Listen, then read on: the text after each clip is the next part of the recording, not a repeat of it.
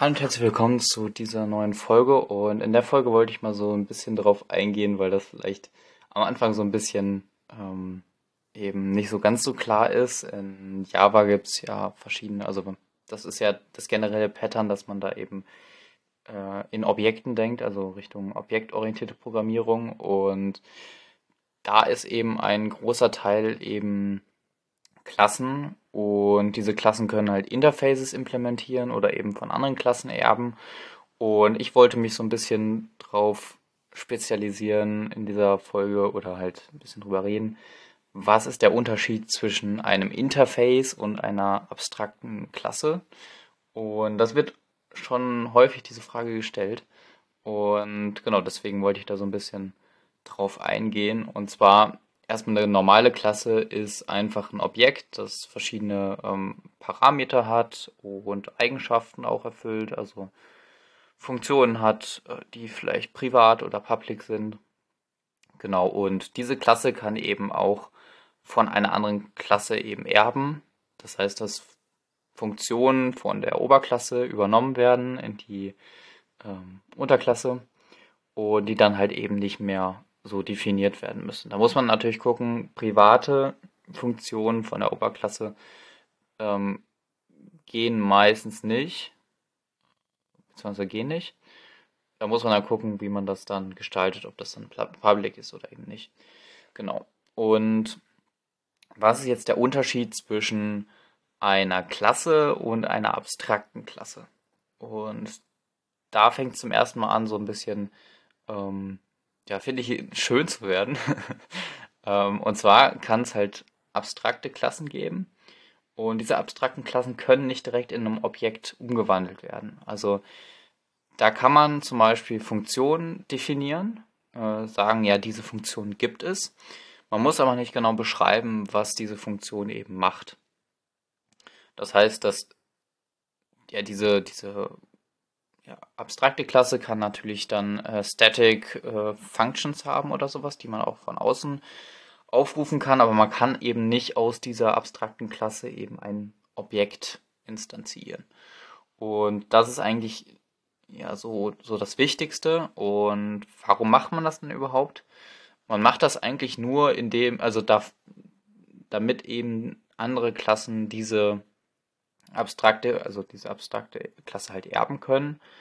Und dann zeigt zum Beispiel auch die IDE, IDE eben an, welche Funktionen eben noch nicht in der Unterklasse eben implementiert wurden, die halt in der abstrakten Klasse gesagt wurden, ja, diese ja, Funktionen gibt es. Und man kann aber auch in dieser abstrakten Klasse eben ja, Funktionen definieren, auch mit einem Body und sagen, ja, äh, gibt da Parameter rein und es ist schon definiert, was da rauskommt. Die können auch in der Unterklasse dann eben überschrieben werden. Das ist eigentlich ein, ja, eine ziemlich interessante Sache, weil vielleicht hat man ja so verschiedene Klassen, die teilen sich halt irgendwie eine ja, Funktion, die auch in allen drei Klassen gleich sind. Aber auf der anderen Seite ist es immer noch so, dass äh, ja einige Funktionen eben unterschiedlich sind. Also dass die sich einfach Eigenschaften, also verschiedene Objekte teilen sich halt irgendwie Eigenschaften und das will man natürlich nicht immer irgendwie gleich definieren und dann äh, irgendwie ja wieder das Problem haben, dass man irgendwie fünf, sechs Mal dasselbe geschrieben hat und wenn man dann irgendwie was ändern will, dann muss man alle Sachen ändern. Genau, deswegen kann man das halt auf, auf, auslagern, eben in diese abstrakten Klassen, wo man halt einfach sagt, alle Klassen, die halt diese abstrakte Klasse erben, ähm, kriegen dieses Set mitgeliefert von schon bereits implementierten Funktionen, aber dann zum Beispiel auch hat man halt eben auch diese Möglichkeit, diese Funktionen, die vielleicht nicht klar sind, äh, eben abstrakt zu halten, also einfach zu sagen, ja, die müssen dann in den Unterklassen dann eben definiert werden.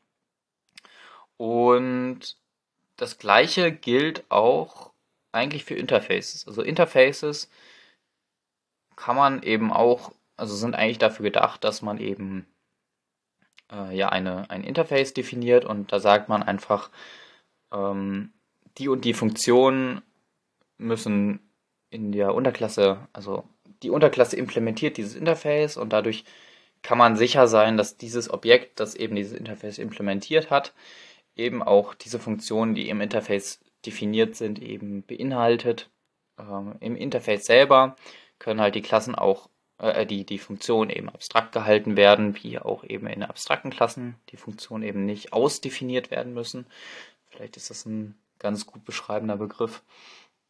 Und genau, das ist auf der einen Seite halt ja schon sehr spannend, äh, wenn man ja das, das so sieht. Und dann würde man ja denken, irgendwie, ja, okay, wenn ich so ein paar Funktionen von eben Klassen äh, gleich sind, dann könnte ich ja einfach eine abstrakte Klasse nehmen. Oder ich könnte ja auch einfach immer eine abstrakte Klasse nehmen und eben die Funktionen so definieren, dass die, die halt erben, die diese Klasse, abstrakte Klasse eben erben, dann die halt noch implementieren können. Das wäre ja quasi ein Interface. Und da muss man sagen, dass zum Beispiel jetzt eine Klasse eine von einer anderen Klasse erben kann, aber eine Klasse kann nicht von mehreren anderen Klassen erben. Und da ist eigentlich schon der große Unterschied, weil in Interfaces kann man tatsächlich auch noch ja, so vorgehen, dass man Default Functions implementiert. Und dann würde man ja sagen, ähm, okay, ich habe diese abstrakte Klasse, die eben einmal Funktionen ja, so grob sagt, ja, die müssen vorkommen und einmal Funktionen, die schon gegeben sind. Und aber Interfaces können das halt eben auch. Und also eben halt in diesen einen ja, abstrakten Funktionen, die halt so mitgegeben werden und dann halt eben diesen Default-Funktionen, wo man sagt, ja, die gebe ich euch schon im Interface mit. Also schon ziemlich sinnlos, dass es irgendwie das beides gibt. Aber es hat auf jeden Fall seine Daseinsberechtigung. Eben wenn ich jetzt ähm, ja, ein Interface implementiere. Ich kann auch in einer Klasse mehrere Interfaces implementieren. Und das geht eben auch bei, äh, das geht eben nicht bei eben abstrakten Klassen. Also generell irgendwas, was eine Klasse ist, kann nur von einer, genau einer anderen Klasse erben. Diese eine Klasse kann natürlich wieder von einer anderen Klasse erben, aber genau, das, das ist eigentlich so der Main-Unterschied. Und natürlich gibt es da so ein paar Sachen, die man auf jeden Fall berücksichtigen sollte, wenn man jetzt ja, mit abstrakten Klassen arbeitet und eher schon, also wenn man, wenn man Funktionen zwischen Objekten teilt und die immer gleich sind, dann sollte man die eher in abstrakten Klassen äh, auslagern und nicht dafür irgendwie ein Interface anlegen, wo man dann eine Default-Function vielleicht noch drin hat. Ähm, da würde ich dann auf jeden Fall so vorgehen. Ähm, genau, abstrakte Klassen ähneln halt eher einer normalen Klasse, wie auch der Name irgendwie schon sagt.